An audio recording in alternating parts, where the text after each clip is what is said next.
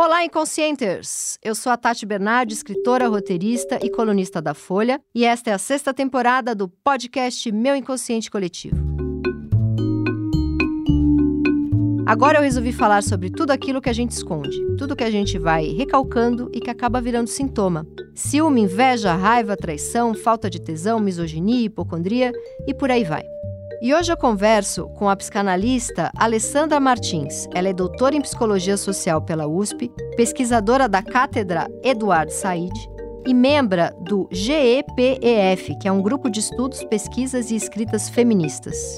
E antes da gente seguir para nossa sessão de análise, uma dica para você. Acabou de estrear na Folha O Pior da Semana que é uma nova coluna minha. Funciona assim: os leitores do jornal escrevem contando coisas inusitadas, fazendo reflexões incomuns ou compartilhando algum caso, e eu vou responder daquele meu jeitinho lá que todo mundo conhece, com grande chance disso virar uma crônica bem divertida. E eu aproveito para dizer que a Folha está com uma campanha de assinaturas para mulheres com dois meses grátis. Assina lá que você vai poder ler as minhas colunas e muito mais.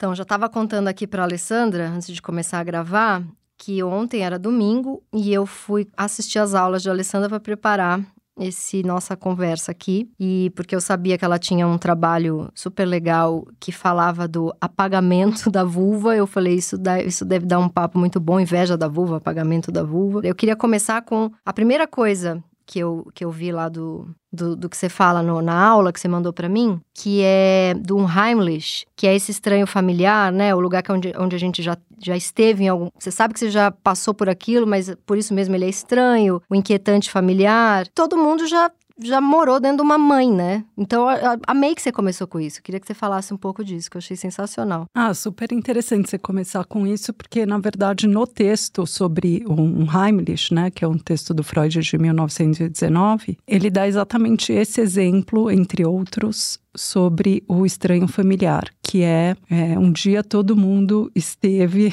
perto da, da vagina da mãe. É, e é um lugar que é a casa, em certo sentido. E que depois a vulva, né, que a gente está chamando de vulva, mas é, é, mais difundido o nome de vagina, que é só o orifício. Que é só o orifício, que é, eu realmente pirei com a sua aula. Eu anotei quatro páginas aqui do meu caderno com corações e canetinhas coloridas, que eu pirei, porque a gente não fala vulva, a gente só fala vagina, e a vagina é o orifício, a vulva é toda a parte ali que, onde a gente, enfim, tem uhum. prazer, é a, a, o lugar exposto. Sim. E tem uma coisa de medo desse lugar, né? Por é. isso o apagamento. É, e o Freud fala sobre isso no Inquietante, que a, a, a vagina, então, ela causa essa estranheza depois, uhum. né? Mas não tem tantas referências à vulva ou à vagina na obra freudiana como um todo, e nem ela ocupa um lugar central. Que ele próprio, ele falou que era um lugar estranho e para ele mesmo, né? Porque tudo eu falo, falo, pênis, eu falo. Exatamente. Ele próprio tinha medo, eu acho, de, uhum, de tocar sim. no assunto, literalmente. O que, que é um Heimlich, para quem não é leitor de psicanálise? Um Heimlich é, é um lugar que foi, em algum momento da vida, muito familiar, íntimo. Eu gosto de dar os exemplos do que o Freud menciona lá. São várias figuras, né, do um Heimlich. Por exemplo, uma boneca que eu acho que é bem tradicional nos filmes de terror. Uma boneca na infância, ela pode ter sido muito íntima, a criança conta segredos para a boneca, e depois todos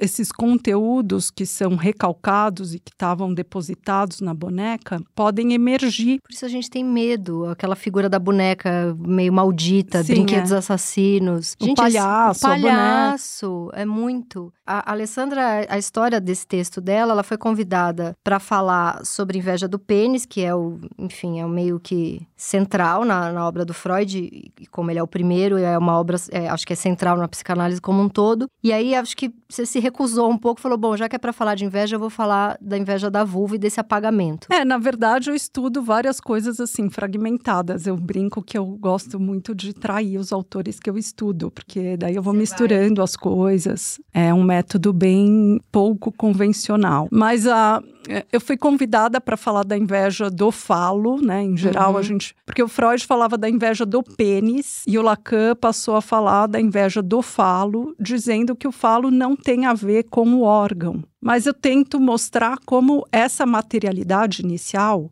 ela é sim importante. Então, usar o termo falo, tem gente que vai mostrando a etimologia do termo falo, que não tem nada a ver com pênis, e o, e o falo é um objeto vazio, né? Destituído de materialidade. Então não teria mais a ver com pênis. É um objeto que convoca o nosso desejo. Mas o Lacan, ele fala de uma coisa física, de uma presença, de algo que existe, né? Como é que pode ser vazio, então? Pois é, pois é. Então, tem várias passagens da obra que denunciam que tinha, sim, uma materialidade e que essa materialidade, ela tem toda um, uma herança e um repertório do patriarcado. E é muito nítido quando você vai lendo com uma lente feminista, uhum. né? A obra do Lacan. Então, tem um certo escamoteamento da materialidade a partir desses processos de abstração na obra do Lacan, do meu ponto de vista, uhum. né? Inclusive do falo. O falo ser abstrato, um objeto vazio, né? Que convoca o desejo, não. Tem um lugar, que objeto é esse? E, e daí você vai escavando e você vê que tem um lugar. É. é. muito preciso e eu tentei fazer isso em outros momentos lá das minhas pesquisas. Mas em relação à vulva, eu fui chamada para falar de novo da inveja do falo, que é muito discutido já, é, para quem estuda feminismo, psicanálise, e foi muito bem destrinchado já. Então eu decidi falar sobre a inveja da vulva, porque eu estava às voltas com essa obra do Courbet, que chama Origem do Mundo, e na verdade ela é uma obra fundamental para pensar o lugar da vulva na modernidade. Que é aquela imagem que é uma vagina, a mulher está deitada, a gente não vê, ela não tem rosto, né, no quadro. Sim. É um quadro de 1800 e... e acho que 56. 56, não... eu anotei, 1866. 66, é.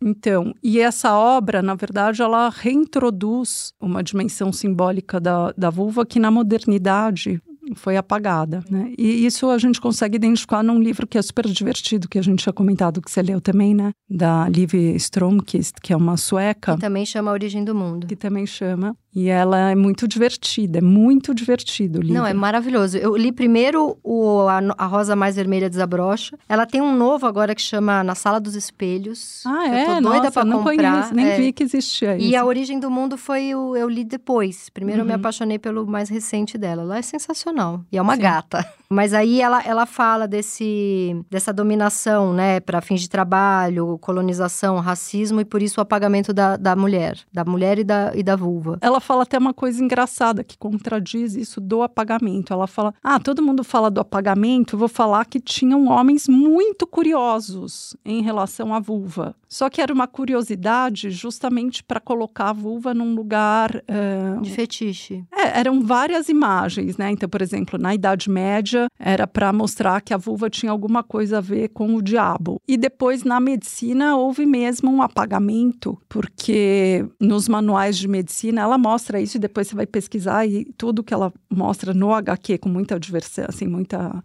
muito engraçado, você vai pesquisar e tem fundamento. Então, nos manuais de medicina, a representação do, do órgão genital feminino é de perfil, aí tem um orifício da vagina e depois todo o órgão reprodutor é. interno, mas não tem todas as partes da vulva. Até essa coisa da gente nunca falar vulva, né? A gente com, a gente só fala vagina, não, enfim, não é a parte toda de fora ali. Então teve um apagamento, serve só como um órgão reprodutor ali para expelir a vida ou sei lá, fazer um xixi, um depósito um, depo de esperma. um depósito de esperma, exatamente. Não tem toda, não existe a mulher, né? Pois é. Eu fiquei lembrando muito daquela coisa, eu eu peguei uma fase de colégio bem machista assim, não sei como é que tá hoje, mas que os meninos falavam: mulher é uma vagina ou uma buceta com um monte de carne em volta. Tipo, não me interessa a mulher, me interessa o buraco. Mulher é um buraco com um ser humano em volta que não me interessa. Tinha essa piada que os meninos falavam, né? Uhum. Isso há, sei lá, 30 anos, eu tô com 43. E mulher ainda ria disso, porque, ah, ah, ah vamos ficar amiga dos meninos, vamos. Tem esse apagamento. E uma... quando você fala de apagamento, eu fico pensando também,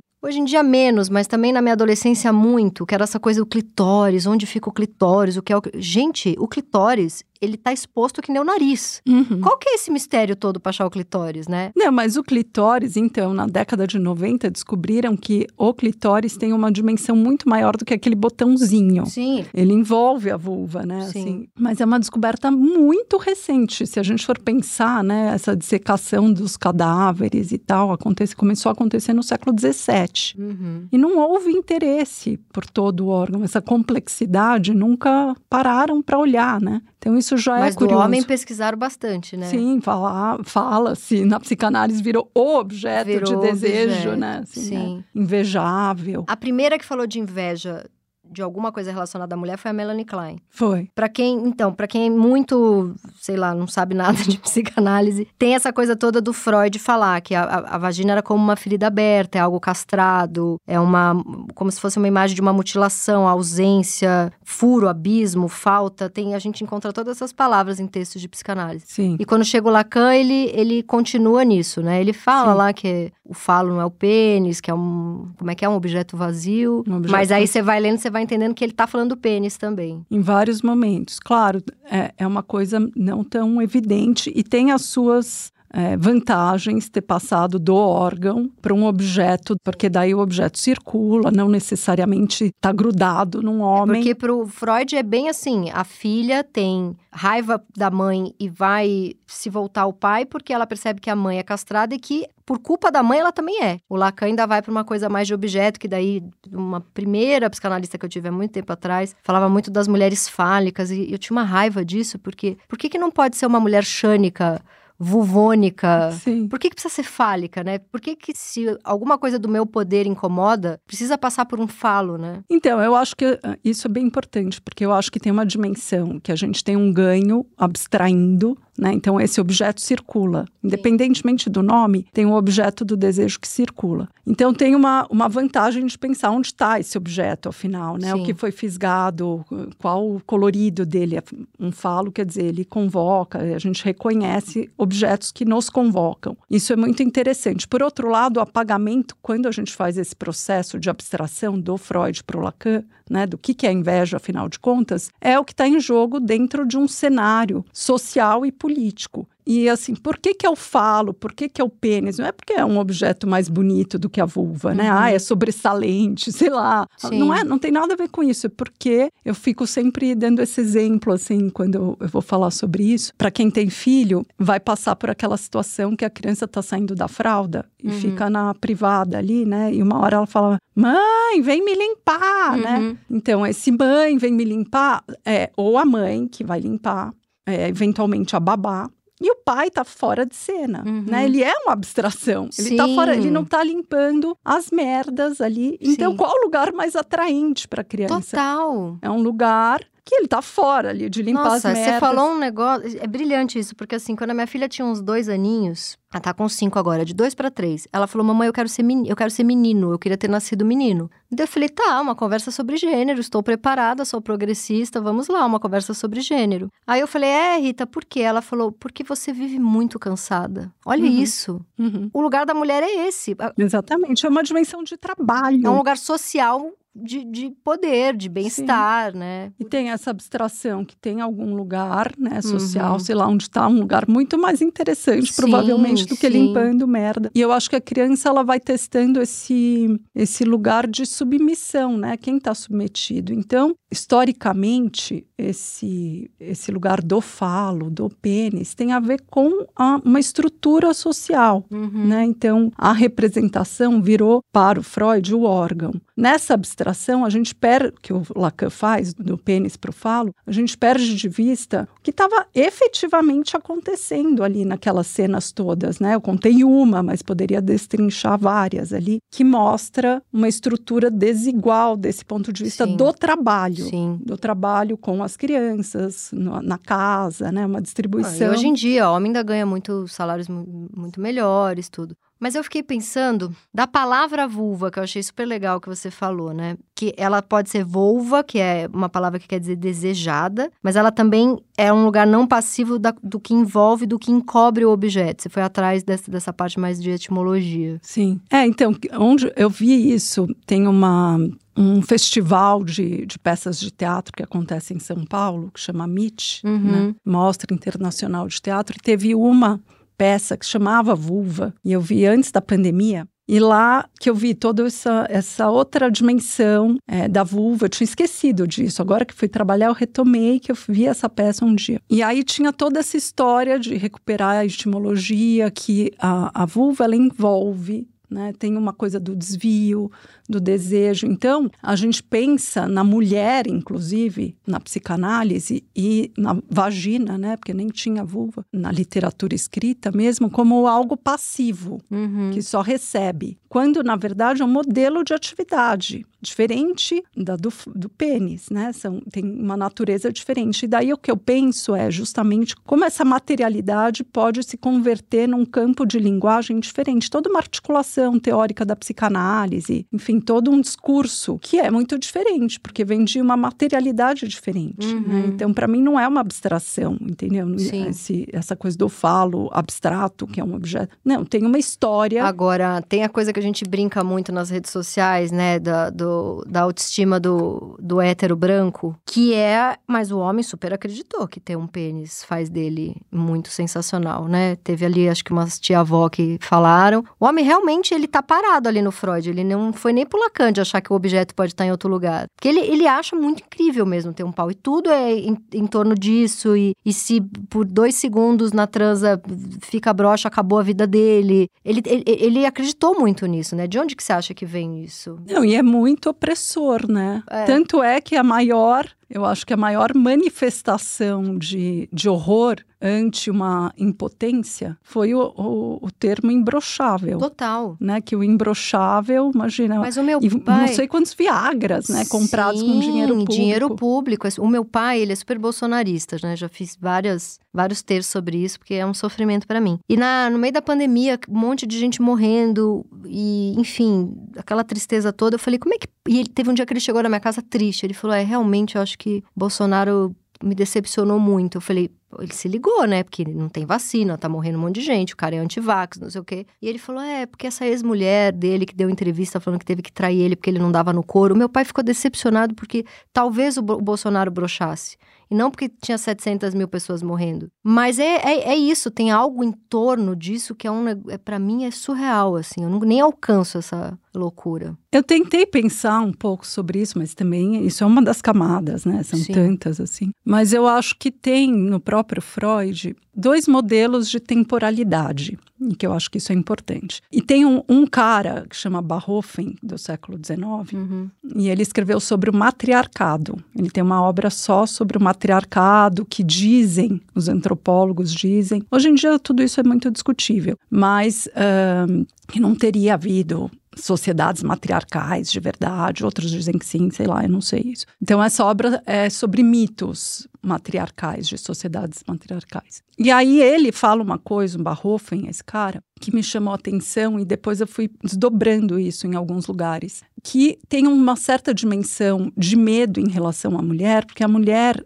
no próprio corpo, assume um caráter efêmero da existência, porque ela engravida, depois tem filho, então tem essa passagem do tempo na mulher, ela encarna Isso essa... é que causa inveja, na real, né? É, e é, é, é causa terror, uhum. a coisa do Heimlich, de novo, né? Causa uma atração, uhum. porque é muito... tem um brilho, e ao mesmo tempo um medo, uhum. porque é passageiro. Tinha, né? Eu lembro de um negócio que falava de vagina dentada. Fulana é, tem a vagina dentada.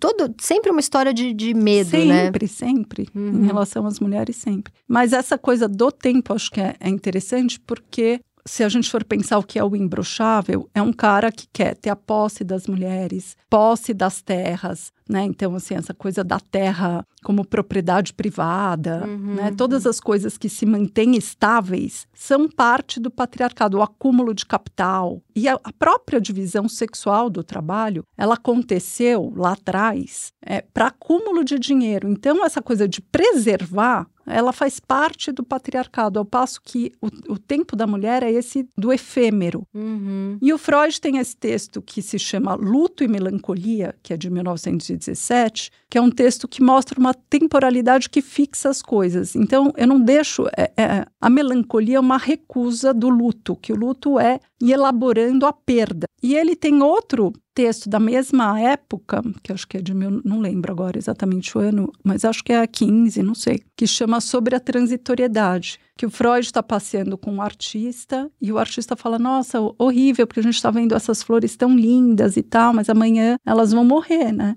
E o Freud fala, na verdade, essa é a beleza das uhum, flores. Se elas, elas ficassem eternamente assim, não teria beleza. Uhum. Então, essa temporalidade da fixidez e, e, de, um, de um imbrochável, eternamente imbrochável, uhum. e de algo que é passageiro, efêmero, eu acho que ela é fundamental para entender o patriarcado. Fantástico. E a mulher, ela se transforma muito ao longo da vida, né? Eu acho que até daí que vem essa coisa do homem envelhece melhor. Como se o homem pudesse ficar com 18 anos. Isso que você está falando do que é imutável, do que não se transforma. Eu acho que daí vem a coisa do homem é moleque para sempre, homem envelhece melhor, como se fosse assim, um ser imbrochável de 20 anos que vai estar tá molecão e imbrochável e parecendo jovem aos 70, como se isso fosse uma coisa legal. E a mulher que passa por todas as transformações, tem filho ou não tem filho, mas tem toda a coisa hormonal, né, fases da lua, sei lá, tô pirando aqui, mas que passa por essas flutuações, né, como sendo e, e que é lindo, que é muito mais próximo da vida, né, uhum. de como tudo funciona, uhum. causa essa, porque acho que é o que o homem tem mais pavor e a mulher consegue fazer. Sim. Que é essa flutuação, esse altos e baixos, né? Não, sensacional essa. Isso explica, você tava falando, isso explica muito o patriarcado mercado. É, eu acho que é uma das dimensões, né? Mas eu acho que tem essa, essa história de não conseguir admitir a perda. E aí o que acontece é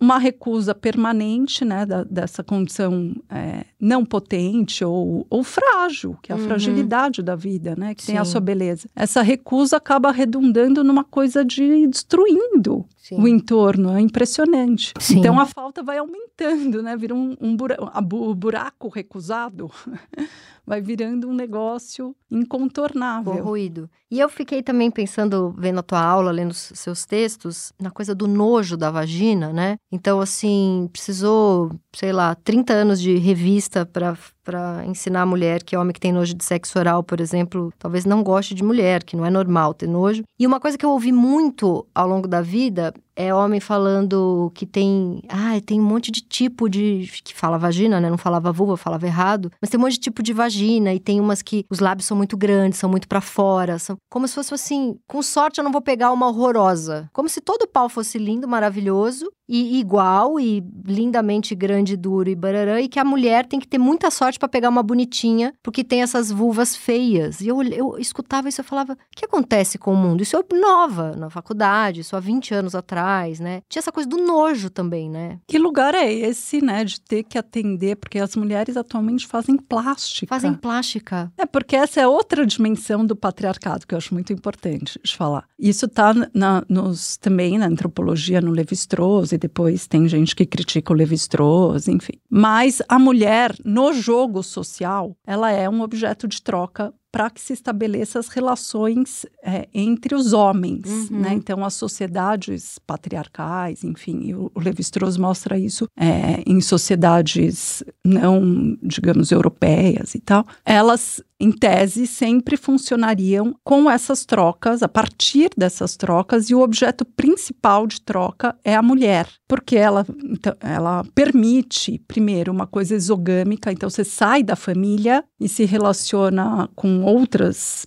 partes da sociedade, não fica ali numa coisa endógena, todo uhum. mundo junto. E então essas trocas permitem isso e o casamento é a principal, né? O que, que você ganha ali casando. E eu fiquei pensando muito nisso, porque as mulheres querem ser a melhor mercadoria. Sim. E daí fica vendo o detalhe do detalhe para agradar, uhum. para ser a melhor mercadoria nesse jogo. E agora tem a, o negócio que tá todo mundo fazendo, que é a harmonização facial, e tem a harmonização de vulva para ficar com a vulva. Ah, é? é, existe, a, existe a harmonização facial de vulva, que é para parecer a vulva do quê? De quem? Que, que loucura, né? É, e tem um modelo que eu acho que deve ser da pornografia, sim, né? Sim, sim. Mas eu acho que isso que você trouxe que eu achei interessante, né? E os homens não param para pensar no pênis, né? Se é bonito, se é grande, se é... enfim, gente. porque a gente compra esse lugar, que a gente tem que agradar, né? É muito, é muito bizarro. Mas aí você fala na sua aula, para onde que você deu aquela aula? Pra... Eu dei lá na, na UFMG e depois eu dei num grupo que eu tenho com várias parceiras que chama GPF, que é Grupo de Estudos, Pesquisas e Escritas Feministas. Não, é, eu amei que era assim, boa, boa tarde a todos do Grupo de Estudos Feministas, né? Um grupo para mulheres, aí eu olhei assim, tinha 30 janelinhas com mulher e um cara. aí ele ficava meio olhando para baixo, assim, que, é o, que até o Luiz, que eu conheço, que é um amor de pessoa. Mas aí no, na sua aula, quando você começa a falar da inveja do seio, inve inveja de gestar um filho, inveja da vulva, que não tem nada disso de que a vulva, a, a vulva tem um lugar próprio e adequado, não é mutilada, lá, lá, lá. Você fala da Karen Horning, que eu amo esse nome, e fala da Melanie Klein. Uhum. Mas a Mel Melanie Klein veio antes, né? Ah, contemporânea. Elas são contemporâneas. Eu, quando li Melanie Klein pela primeira vez, foi um, foi um alívio, assim, porque parecia que eu tava. Que, que eu amava estudar um negócio, mas que eu ia ter que estudar um negócio machista para sempre. Dá meio um alívio quando você, você chega no texto dela pela primeira vez, né? Sim. É uma primeira que fala alguma coisa. E aí eu queria que você falasse pela, pela Melanie Klein um pouquinho desse. Como que ela vê esse apagamento da vulva? Ela, ela vai para outro lugar, né? É, ela não fala disso. O, o, que me chamou a atenção, esse texto da Melanie Klein eu acho muito bom, chama Inveja e Gratidão. Sim. Ela fala de várias figuras da inveja. E o que me chamou a atenção é que a inveja ela está dentro de, de outros aspectos da destrutividade. Então tem a voracidade, tem a inveja E o ciúme. e o ciúme. E a inveja, eu acho que isso é muito curioso mesmo, porque você pensa sempre quase de um jeito da física, ação e reação. Sim, não é, né? Você vai ter inveja de coisa boa, de quem só te Exatamente. fez coisas boas, né? E que para ela é isso, é inato. É É inato, incrível. daí você fala inato, não colava pra mim. E é muito, acho que é muito chocante porque foge do controle. Você tá fazendo tudo de bom Sim. e mesmo assim pode ser um alvo de ataque, de destruição. E é, e é incômodo porque numa primeira leitura você pensa, ah, ela tá falando de pessoas que nascem boas e pessoas que nascem más. E não tem Sim. nada a ver com isso, né? É, e a gente tem que admitir toda, né? A gente tem inveja. Mas tem, é ser humano, tem raiva, tem, Sim. né? Essa... Quando eu li a voracidade da. Quando a Melanie Klein escreve sobre voracidade, eu falei, gente, é o que eu fiz minha vida amorosa inteira. Eu quero tirar tudo da pessoa. Tô na terapia há 20 anos por isso, assim. É como aprender a amar. Porque se deixar, eu quero secar a alma daquele indivíduo, sabe? Bem histérica. Eu quero mais, ainda não tá bom, eu quero mais, ainda não tá bom. Até a pessoa falar, cara, não te aguento mais. Aí eu me apaixono. Mas aí você tem que ver a antropofagia, assim, porque é uma coisa de devorar. Devorar. E eu acho que é um modelo amoroso, absolutamente legítimo, que a gente não admite, né? não admite. Mas isso, é, o seu apagamento histórico, né, é uma batalha mesmo para a mulher se fazer visível, né? Sim. Por isso que eu sou apaixonada por qualquer literatura de autoficção e acho que isso é absolutamente conectado com psicanálise. Uhum. São livros, qualquer mulher contando a sua história, desde que seja bem escrito, tenha uma preocupação literária. É, para mim são livros assim, é, que deviam ser estudados no mestrado de ciências sociais, aquilo, porque assim, a mulher precisa contar a história dela. Claro. Não, e é também o eu, né, mesmo a gente voltando agora para Lacan, foi muito virou um alvo de ataque, assim, o eu, a gente tem que fazer uma dissolução do eu no processo de análise, sendo que é muito importante, especialmente para as mulheres, para as mulheres negras, enfim, para toda, né, a- a- os indígenas contarem a história a partir Sim. de um eu, porque não tem um discurso estrutural que os inclua. E o que é o eu? O eu, ele é hum, um pouco amaldiçoado, digamos, porque é mesmo o lugar mais difícil, são as nossas defesas. Sim. Né? É o lugar de defesas psíquicas. De ego. E as defesas são feias, mas eu acho muito bonito a gente assumir as nossas cicatrizes. Sim, é sim. bonito, porque é um processo histórico. São defesas que vieram de lugares difíceis. Sim. E esses lugares não são só individuais, né? Eles estão inseridos na sociedade, tem um, uma- um aspecto político que determinou esses acontecimentos também. Então, essas defesas, elas são reveladoras, né? De toda essa camada política, social. Uhum. Não tem por que esconder. Sim.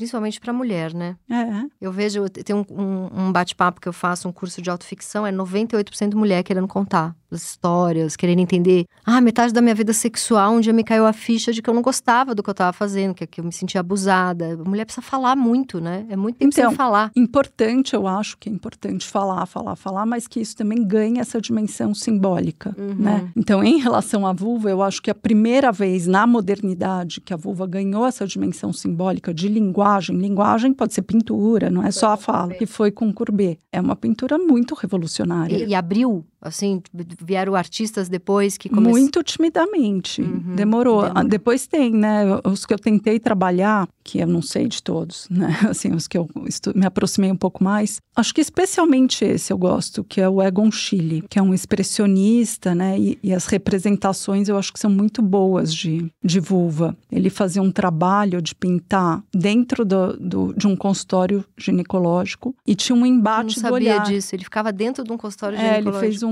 combinou com o médico, enfim. Parceiro ali do é, médico. Um parceiro, algumas mulheres topavam. E para ele era um material de uhum. trabalho. Só que as mulheres ficavam putas, olhando assim, enfrentando o olhar.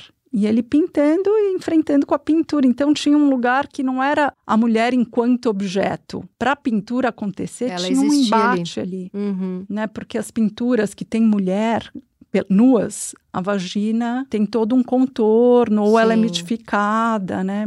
Assim, tem um, um contexto em torno. É, e você falou também da, da coisa do racismo, de, dos lábios genitais grandes. Você, você fala isso, né? que está no livro da Liv Stronsky. Tá, que tiveram médicos, né, entre aspas, que tem essa, esse lugar muito ideológico a partir do século XIX, foi construído todo um discurso médico para justificar processos de colonização. Né? E um deles era o da mulher negra, muito propensa a, a, o homem negro também, né? Coisa do homem negro ter um pênis enorme, uhum. né? Esse lugar da sexualidade. O Corra, aquele filme que eu acho que é o melhor filme que eu já vi na vida, tem isso, né? É, aquela família racista da menina, o irmão dela começa a falar: você deve ser maravilhoso para os esportes, né? Você não deve falhar nunca, como se fosse um elogio, mas essa coisa do sobre-humano, né? Uhum. É uma loucura isso. E aí, para justificar, você estava você tava explicando que. Não, para justificar processos de colonização, tem essa divisão, que o trabalho intelectual ele é mais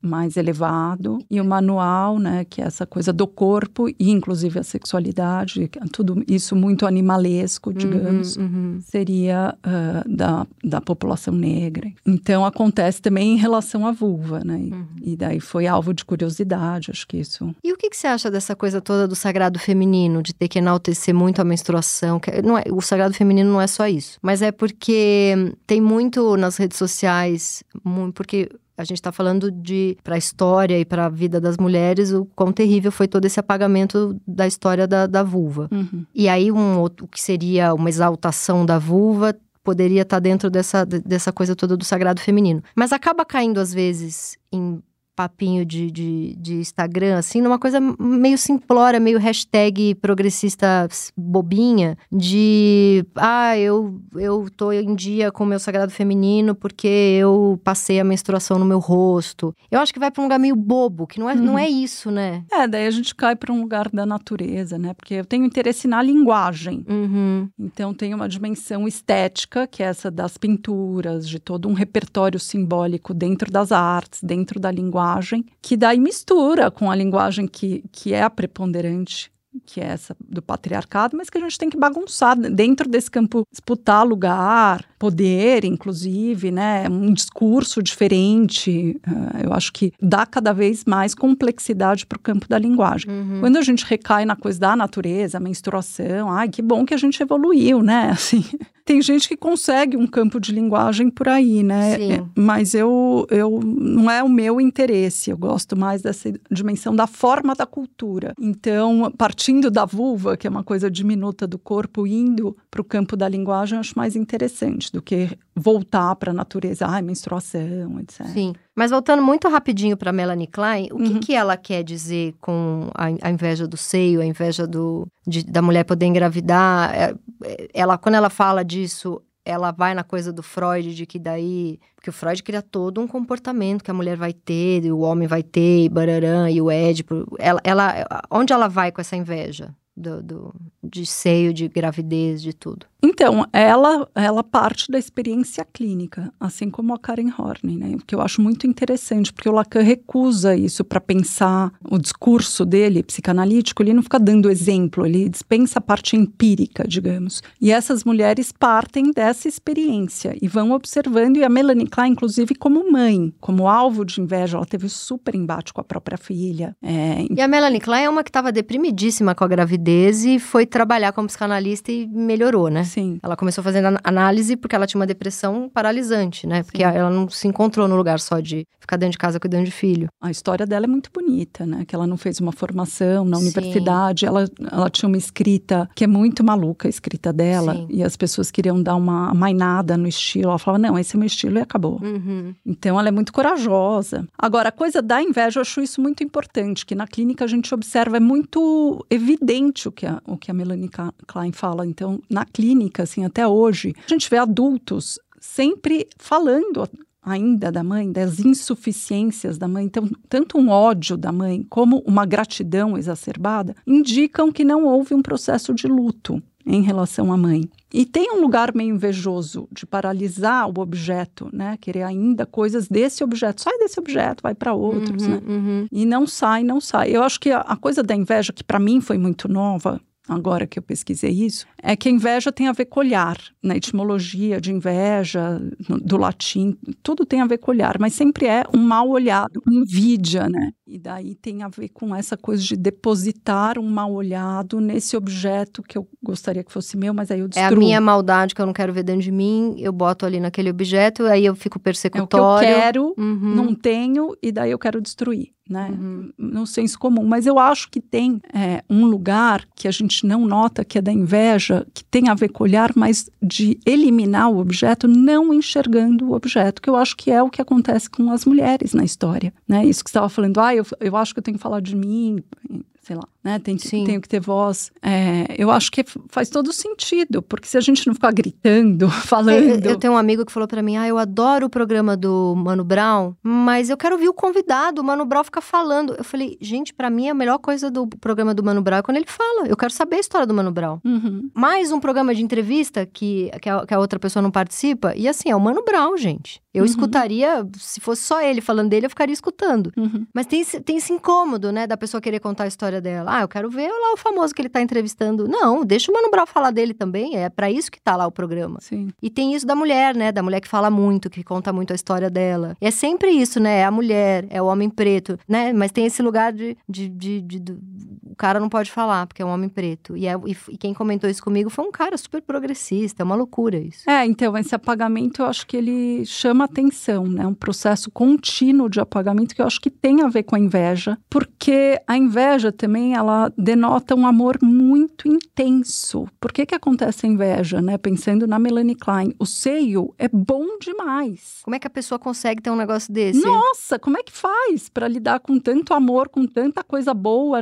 É é difícil elaborar. Uhum. Quando você vê uma coisa muito boa, você fala, ai, quero para mim, como é que eu faço? Aí você não tem fôlego para chegar naquilo, né? Você não sabe, tem um mistério também do objeto. Uhum. Como é que esse objeto está pronto desse jeito? Como é que ele conseguiu? Né? Quando, quando a gente olha para alguém e fala, nossa, ou para alguma coisa, essa coisa é inatingível, porque tem um, um mistério do processo. Como é que a Uhum. pessoa chegou lá? Esse mistério, como eu não consigo saber né, o processo, como é que é o caminho, talvez eu queira o quê? Apagar para não lidar com aquilo, porque eu não vou conseguir. Né? Eu acho que o, o seio para Melanie Klein é a representação disso. É um objeto que é mágico, é gostoso, alimenta, dá amor, é muito gostoso, né? Assim, começo da amamentação, é um, Sim. para mim, não sei, na minha experiência, foi um É, tempo, eu, mas depois eu, eu, eu amei amamentar. O começo dói muito, mas depois é Depois é muito. muito gostoso. Sim, É uma sim. linguagem complexa, né? Você tá ali, dá mãozinha, tro- tem uma Nossa, troca de é olhar. demais. É muito legal, né? Do ponto de vista da linguagem, que Uhum. também é apagada no discurso psicanalítico, tem uma importância desse momento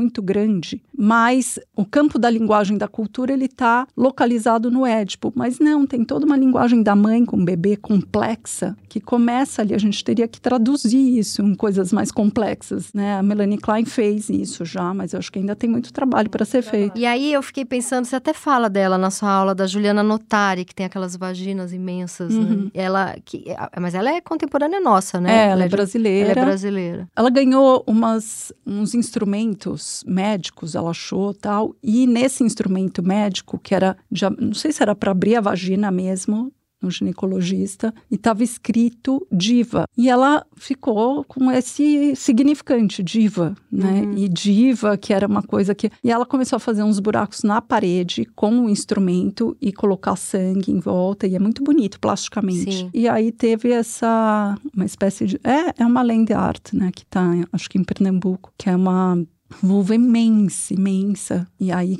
causou uma super polêmica. A gente acha que não, né? Mas, Mas até hoje. rolou, deve ter um. E eu fiquei, pela sua aula também, descobri que a Louise Bourgeois faz essa obra que você chamou de obra despedaçada, né? De... Ou é só o. Acho que ela faz o. o seio, aí ela faz um, é um pênis ou, ou o saco escrotal, sei lá o que, que uhum. ela faz. E aí tem uma. Você conta, você conta, né, na sua aula que tem uma entrevista dela, ela falando que os pais queriam que ela fosse menino. Sim. Interessante ela não ter ido pra coisa, então, de, sei lá, fazer vulvas, etc. Ela foi pra um lugar meio quase esquizoide, né? Pois é. É, então, eu acho que a Louise Bourgeois Termo, eu gosto muito da obra dela. Teve uma mostra dela muito grande no Instituto Tomiotá, que faz alguns anos. E a leitura da obra foi bem psicanalítica. Então tem o, catálogo, tudo isso tem diário, tem um monte de coisa.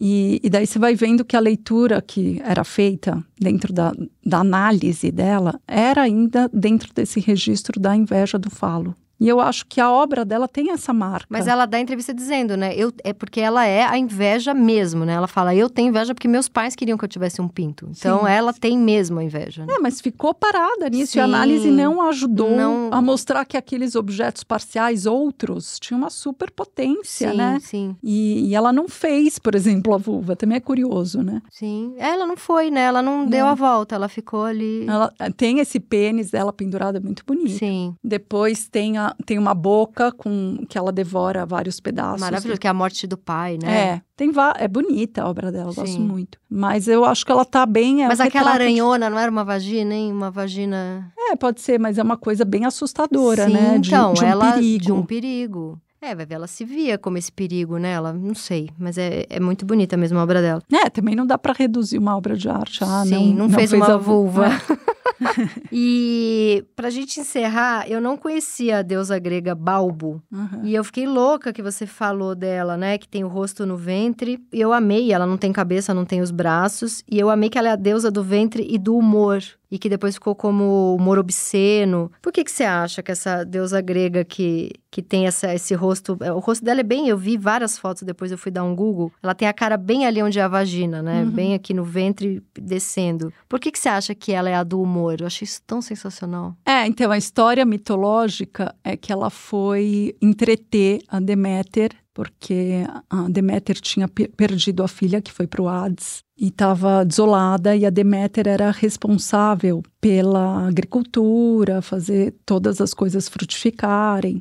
Então era, um, era horrível que ela uhum. estivesse uhum. mal porque nada disso estava acontecendo. E a, a Balbo foi lá e ficava mostrando a vulva, né? uhum. né? De um jeito, no começo começou a contar umas histórias para distrair a Deméter e a Deméter sair daquela coisa melancólica em relação à filha. E daí ela começou a mostrar a vulva. E isso, daí a Deméter começou a rir, as coisas começaram a ganhar e é vida é lindo, de novo. porque a criatividade, a fertilidade, eu amei, porque eu fiz um. Eu sempre levo essa cena para minha análise pessoal, que quando eu era criança, eu tinha mania de levantar a saia e mostrar a calcinha, assim, bem onde estava a vulva. Não mostrava a vulva, mas ficava. E eu tinha essa mania, principalmente quando tava um clima estranho em casa, ou ia numa festinha que tava desanimada. eu com 7, 8, 9, eu mostrava a calcinha. Daí a minha mãe ou meu pai iam me buscar. Olha, de novo, ela levantou a saia e ficou mostrando. e eu trabalho com humor hoje em dia. Sim. Boa parte do meu trabalho é isso. Então eu fiz esse, eu fiquei. É que é uma coisa desconcertante. Total. Né? E é muito boa, né? É, e ao mesmo tempo é uma coisa assim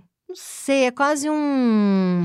Eu vou sair desse lugar de princesinha onde querem a sociedade quer me colocar para que eu participe de, um, de uma farsa da sociedade e vou logo mostrar a calcinha, uhum. que é a uhum. última coisa que eu deveria fazer para ser uma mocinha, entendeu? Já corta logo, vai para um, fica íntimo em cinco minutos, né? Tem uma muito bom. É, e eu, eu você falando, eu não conhecia essa. Nasceu o humor aí, né? É, eu pirei com isso, falei. e eu piro com as coisas, eu faço tatuagem. Eu já quero fazer uma tatuagem da Balbo. Ale, amei nossa conversa. Também muito, adorei. Muito obrigada. Ótimo. Obrigada a você. Esse foi o meu Inconsciente Coletivo, o podcast para onde a sua neurose sempre vai querer voltar. Eu sou a Tati Bernardi e a edição de som é da Zamunda Studio. Os episódios do meu Inconsciente Coletivo são publicados toda sexta-feira nos principais agregadores de podcast. Escute seu inconsciente e siga a gente para não perder nenhum programa. Ah, e aproveita e dá cinco estrelinhas também. O ego agradece. Até semana que vem.